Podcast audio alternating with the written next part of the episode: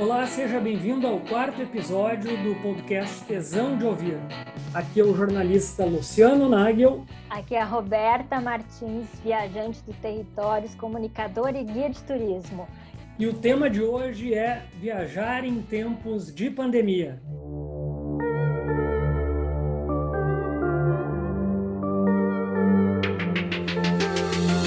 Por acaso você se arriscaria a pegar um avião agora?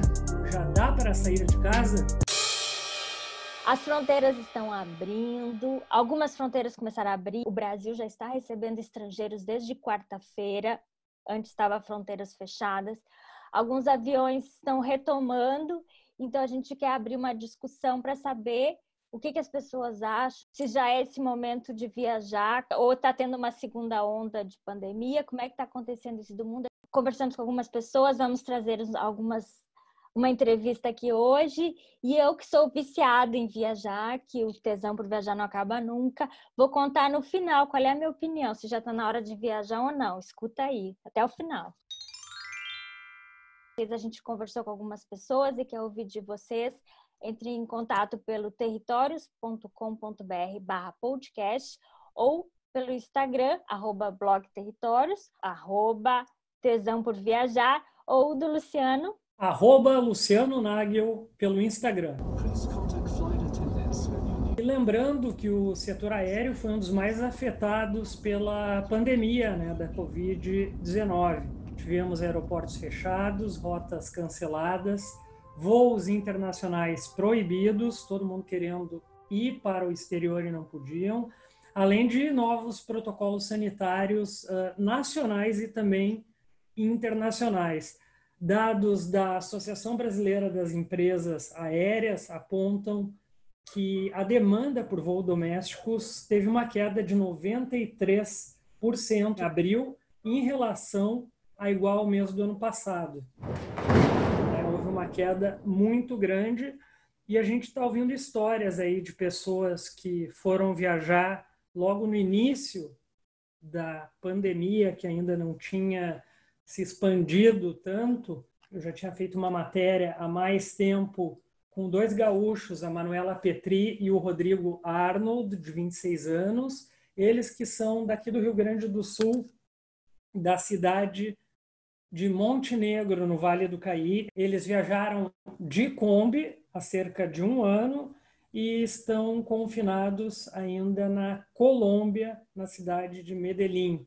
Teve muita gente que foi viajar para o exterior e teve dificuldades, né, Roberta, de retornar para o Brasil. Inclusive, uma personagem muito próxima a nós, e digamos assim, mais próxima a ti, que é o caso da tua mãe, né, a Graça Martins, de 68 anos, né, aí de Pelotas, ela que foi viajar para a Austrália no dia 28 de fevereiro deste ano, ia ficar três meses, estava com retorno previsto para maio, para ela retornar, acabando voltando seis meses após a viagem. É isso, né, Roberta? Ela voltou no último domingo e eu acho que ela devia ter continuado lá, porque lá está mais seguro do que aqui, mas ela não conseguiu ficar longe de casa e fez algumas barbaridades no caminho até chegar aqui.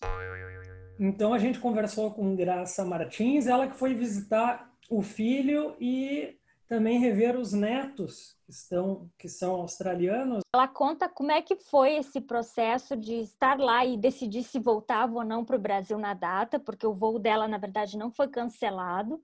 Foi nós que decidimos em conjunto que ela que era mais seguro ficar lá do que aqui. Então ela conta como é que foi essa a função de poder ficar lá porque o visto venceu, que ela teve que fazer, como é que foi a quarentena lá, como é que foi viver, como é que o governo cuidou disso e o voo de volta. Como é que foi essa viagem de 40 horas até chegar aqui em Pelotas na última segunda-feira? No Perth não tinha aglomeração, tinha pouca gente. Todos os aeroportos estão tá com espaço, assim, uma cadeira sim, uma cadeira não, tão limitando, em todas as cadeiras pode sentar, assim como nos voos. Mas na hora de entrar depois que esculhamba, porque fico amontoando, quando começa, quando entra para dentro da, da aeronave, ficam enfiando as malas, todo mundo embolado. O primeiro trecho de Perth até o Catar foi bem mais tranquilo, mais vazio, mais espaçado dentro do avião, a localização que botaram as pessoas foi bem tranquila, tanto é que eu consegui viajar e ficou os três bancos para mim que eu consegui dormir toda noite, três bancos só para mim. Mas quando chegou no Catar, até na hora de botar as malas, já se amontoava todo mundo, ficando as malas como é os voos normais quando antes da pandemia. Quando chegamos no Catar, eu acho que tinha um, um aparelho que media a febre, mas aqui entrando no Brasil não fazia nada. Só tinha muitos microfones, muita gente falando, os cuidados, mas só falar. Ação eu não vi nenhum. E não vi aquelas marquinhas de distanciamento também no aeroporto, só nas cadeiras. Na fila da Gol não tinha, estava um em cima do outro. E aí, quando entrou no avião da Gol? Na saída, eles tiveram cuidado e não pediram que todo mundo ficasse sentado, não sair todo mundo amontoado. A comissária, quando a metade, assim, não deixou o pessoal sair, mandou ficar sentado, só, de, só liberou depois que saiu a primeira parte. Na Gol eu vi que eles tinham feito isso. Mas na outra, não. Como é que está o aeroporto de Porto Alegre? Vamos para as bagagens, lá estava todo mundo embolado na hora de pegar as, as malas. Um, um carrinho do lado, não tinha nada distanciando na hora de pegar os carrinhos, as malas pegando tudo em cima. Tu viajou com a Qatar Airlines e eles cuidaram do das refeições, como é que foi? Porque na hora de comer todo mundo tem que tirar máscara. Foi tudo ao mesmo tempo ou teve algum cuidado? Ao mesmo tempo, todo mundo tirou máscara junto. Todos estavam de máscara e mais aquele protetor transparente. Eles davam coisa assim, ó, um, um envelopinho fechado, confidencial. Aí fui abrir, tinha máscara, mais uma luva, mais um pacotinho com álcool gel. Era isso, confidencial que eles que eles me deram nos dois voos. Eu exigi que a gente entrasse na aeronave com essa, ali no, no, portão de embarque. A partir dali a gente tava, tinha que sair usar com esse protetor. Só que meu parceiro de, de banco, o meu parceiro nunca respeitou. Ele nunca usou esse coisa depois que ele entrou dentro, sentou no banco, na, na poltrona dele, e também nem a máscara. Ele botava a máscara no pescoço. Na hora da saída eu vi que ele pegou uma do chão e ficou com duas no pescoço. Ele só colocava quando exigia, dizia para ele que ele tinha que colocar. Ele colocava, mas geralmente ele colocava abaixo do nariz, só tapava a boca e o nariz ficava de fora. Era um chileno que estava vindo de Sydney. Eu encontrei com ele no Catar. Estava indo para o Chile e a única maneira de ele entrar no Chile tinha que ser via Brasil. No dia que o Brasil ultrapassou a marca de 90 mil mortes por Covid, o governo brasileiro teve o absurdo de decidir né, no dia 29 de julho, em reabrir as fronteiras aéreas para os estrangeiros. Só para ressaltar aqui essa informação, né? Está uh, autorizada a entrada de estrangeiros em todos os aeroportos do país, com exceção de situados em cinco estados: Mato Grosso do Sul, Paraíba, Rondônia, Rio Grande do Sul e Tocantins. Lembrando que aqui no Rio Grande do Sul é o pior estado, está com bandeira vermelha, alto risco de contágio. Está demorando mais, porque antes já tinha que duas horas antes em voo internacional, uma hora antes nacional, mas tinha todo esse processo de, de fazer algumas coisas com antecedência e ficar esperando. Tu acha que agora está mais demorado ou está a mesma coisa? Está mais demorado não pelas exigências dele, está mais demorado porque eu acho que tem menos funcionário trabalhando. Não, não que eu achava que ia chegar lá e fazer um monte de coisa, fazer um monte de procedimento, um monte de cuidado, não fizeram nada. Estão demitindo gente, estão botando menos, tem menos gente trabalhando. Eu até briguei lá, porque eu estava na fila, três funcionários passaram com o cliente para resolver problemas e passaram na minha frente. Aí eu, eu reclamei. Estava todo mundo de cara, porque a fila não andava, porque cada vez vinha um funcionário e passava na frente para resolver um problema com o cliente. E outras coisas, muito erro de, de código, cancela o voo, muda o número do voo, e aí depois nem eles não acham, aí tem que ir em outro lugar, aí demora um ano para voltar e dar uma solução. Mas, assim, eu, eu achava que a demora ia ser por causa dos cuidados com, com, com o vírus, mas, mas não foi nada de cuidado com o vírus, não senti isso.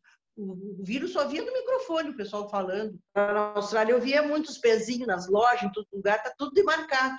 Aqui eu não vi muito essas demarcações. Assim. Apesar que as pessoas não respeitam, quase ficam em cima de, da gente, assim, atrás. Eu olho atravessado. e o cumprimento das regras na Austrália. Vamos ouvi-lo. Lá eu não, eu não senti esse isolamento porque a gente estava num lugar muito afastado, fecharam todo o estado. Eu podia sair livremente porque é um lugar que não tem povo. Não tinha. Eu só não ia pegar o ônibus, o, o shopping fechou, só tinha farmácia e supermercado aberto, todos os cuidados, um álcool gel em todas as coisas abertas. A última coisa que fechou foi o colégio. Eu saí de lá, tinha só dois casos, porque todo mundo que chegava lá ia direto para a quarentena, que era só a coisa que pegava, foi gente que, que entrou e que trouxe.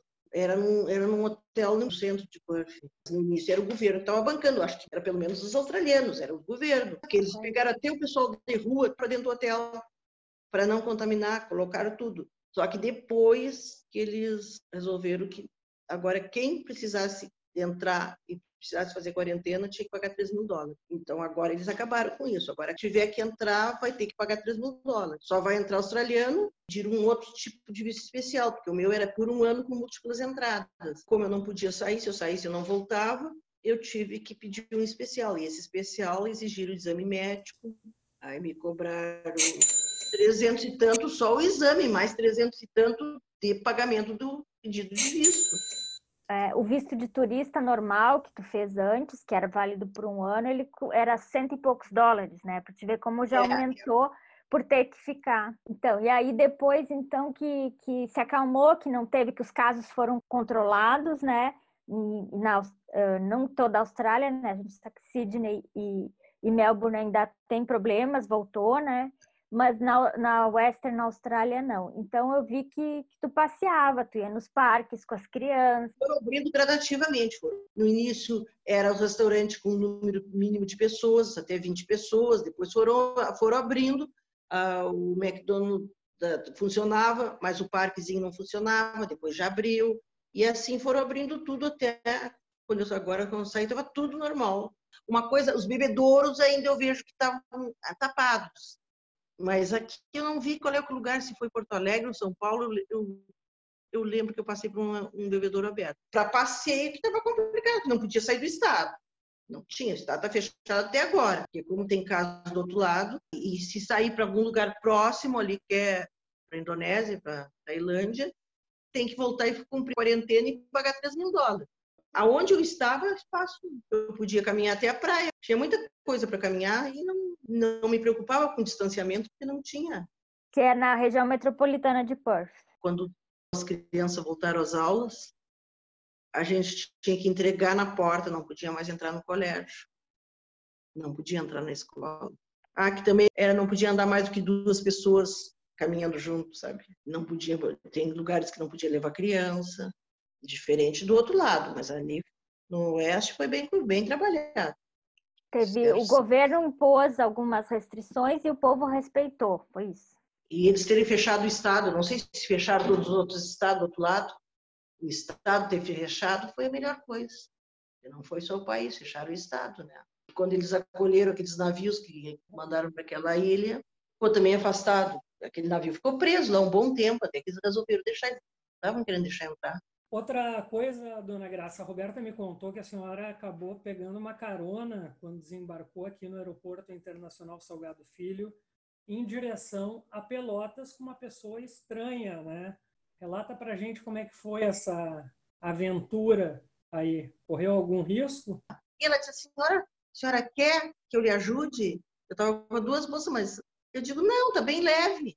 Tá leve as bolsas. Mais que eu estou carregando, sair, estou vindo da Austrália, estou indo para Pelotas, como lá estava abaixo de zero, eu estou com esse monte de coisa, parece que agora está quente lá. Aí ela disse, ah, sou de Pelotas, eu estou indo para lá, meu carro está no aeroporto de Porto Alegre, quer carona? Bem desprendida, assim. Eu disse, quero, mas eu estou cheia de mala. Ela disse, não, cabe. Vocês tiraram a máscara, porque chegou aqui, estava toda sem máscara. Quando ela sentou no carro, ela disse, pode tirar a máscara, eu não vou usar que absurdo.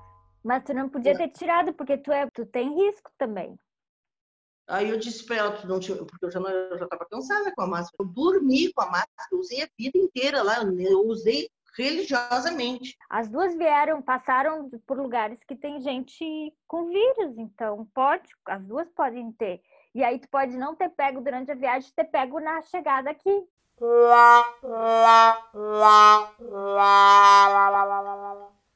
Mas falando sobre carona, Roberto, e até conversando com a tua mãe, né?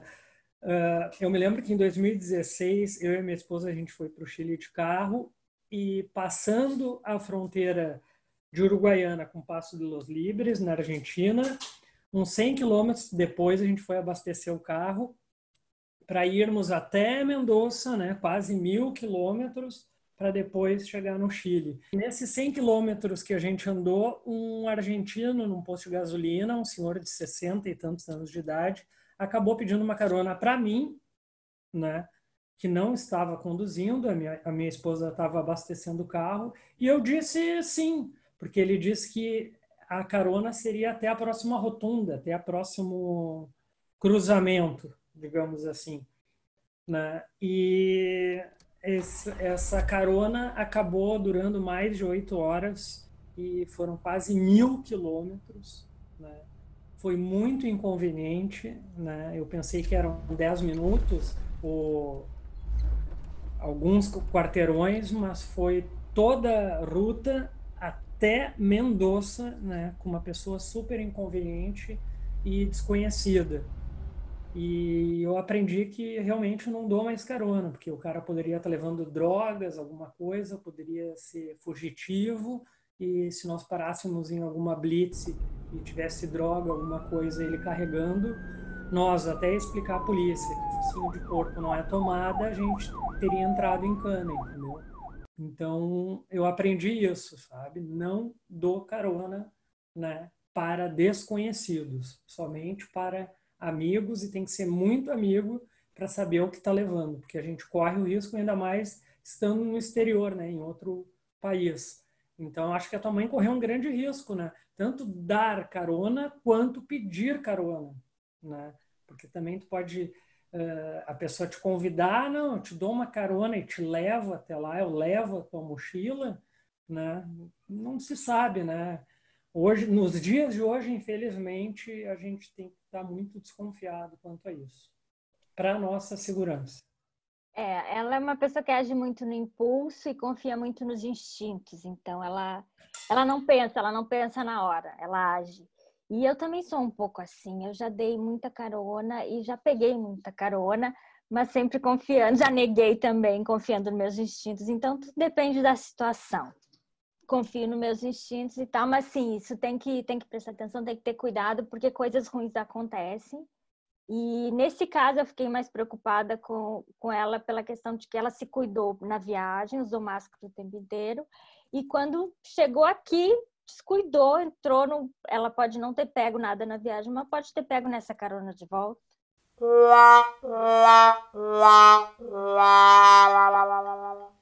Lembrando então para quem pretende seguir viagem aí respeitando as normas de segurança conforme a Organização Mundial da Saúde e acha que tem condições de fazer essa trip, alguns países já abriram as suas fronteiras para o turismo. Essas são as informações da IATA, a International Air Transport Association.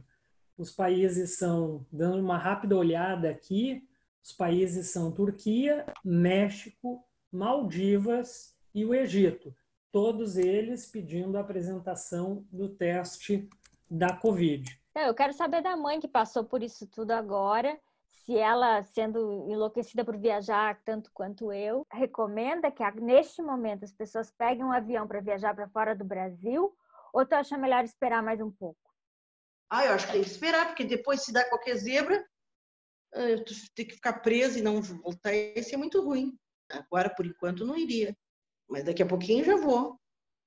E, e no Brasil, tu acha que está na hora já de sair viajando pelo Brasil, de ir, por exemplo, para Gramado, que é pertinho daqui, para Santa Catarina? Não, não. Eu, a minha, eu já marquei tudo ano que vem.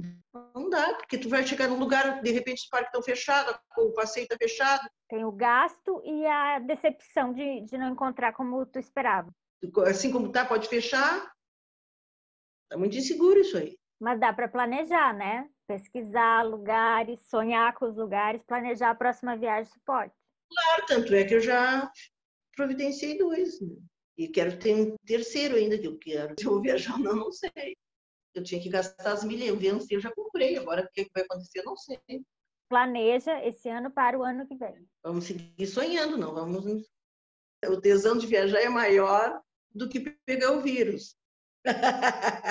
e você, ouvinte, arriscaria sair do Brasil neste momento, indo para países que estão com as fronteiras abertas, como, por exemplo, a Turquia, o México, a maravilhosa Maldivas e o Egito? Você arriscaria no momento de pandemia? Escreva para a gente, arroba Luciano Nagel no Instagram. Arroba blog Territórios ou no territórios.com.br barra podcast. Já tem um pessoal lá deixando comentários. Roberto, tem uma curiosidade, tu está cumprindo ainda essa quarentena interminável aí de mais de quatro meses. Tem saído ou tem ficado só em Pelotas em casa? Eu não saio da minha quadra desde meio de março. Cinco meses que eu vou no máximo botar o lixo na rua. Porque dá para fazer tudo pela internet. Eu consigo comprar tudo, eu consigo trabalhar pela internet, fazer o que eu preciso. E sem o meu meu pai tem tá casa, ele trabalha em alguns serviços essenciais. Então, nessas saídas dele, ele tem que sair, ele faz o que precisa fazer na rua e eu tô aqui. Nunca fiquei tanto tempo dentro de casa e desde os anos 90 não ficava tanto tempo em Pelotas. Eu também estou cumprindo essa quarentena extensa aí, que já está chegando quase até o Natal, né? Estamos emendando o Carnaval com o Natal, mas é para o bem de todos, é para o bem da minha família e também para o bem do próximo. Se puder, então, fique em casa. E a minha opinião sobre viajar agora não, eu acho que a gente não pode parar de planejar tem um monte de, de coisa que pode ir fazendo com calma e pensar em destinos. Todo aquele tempo que a gente não tem para planejar uma viagem, agora a gente tem. Só não definir datas, deixar em aberto essas datas, deixar tudo ali, organizar tudo, pesquisar e deixar para definir quando a gente tiver mais certezas, porque hoje está tudo muito incerto. E eu começaria com o Brasil, porque as fronteiras podem fechar, a gente teve esse gasto com a mãe. Vale mais a pena agora fazer o turismo mais próximo de sua casa mesmo, conhecer a região em torno de onde você mora, as belezas, enfim, por exemplo, aqui no Rio Grande do Sul, desfrutar mais a Serra Gaúcha, mas isso aos poucos, porque por enquanto estamos com bandeira vermelha em quase todas as regiões aqui do Rio Grande do Sul. Quando pensar em viagem internacional, a gente vai ficar de olho com as fronteiras assim que elas abrirem, pensar em regiões próximas, não ficar imaginando longas viagens nesse momento que é tudo muito incerto. Finalizando então o quarto episódio do podcast Tesão de Ouvir. O tema de hoje foi viajar em tempos de pandemia. Se você se arriscaria e se já dá para sair de casa. E será que a dona Graça Martins tem algum recado aí para os nossos ouvintes que queiram viajar? Que não se deprimam, que se façam um planejamento, que tudo na vida passa e o vírus vai passar.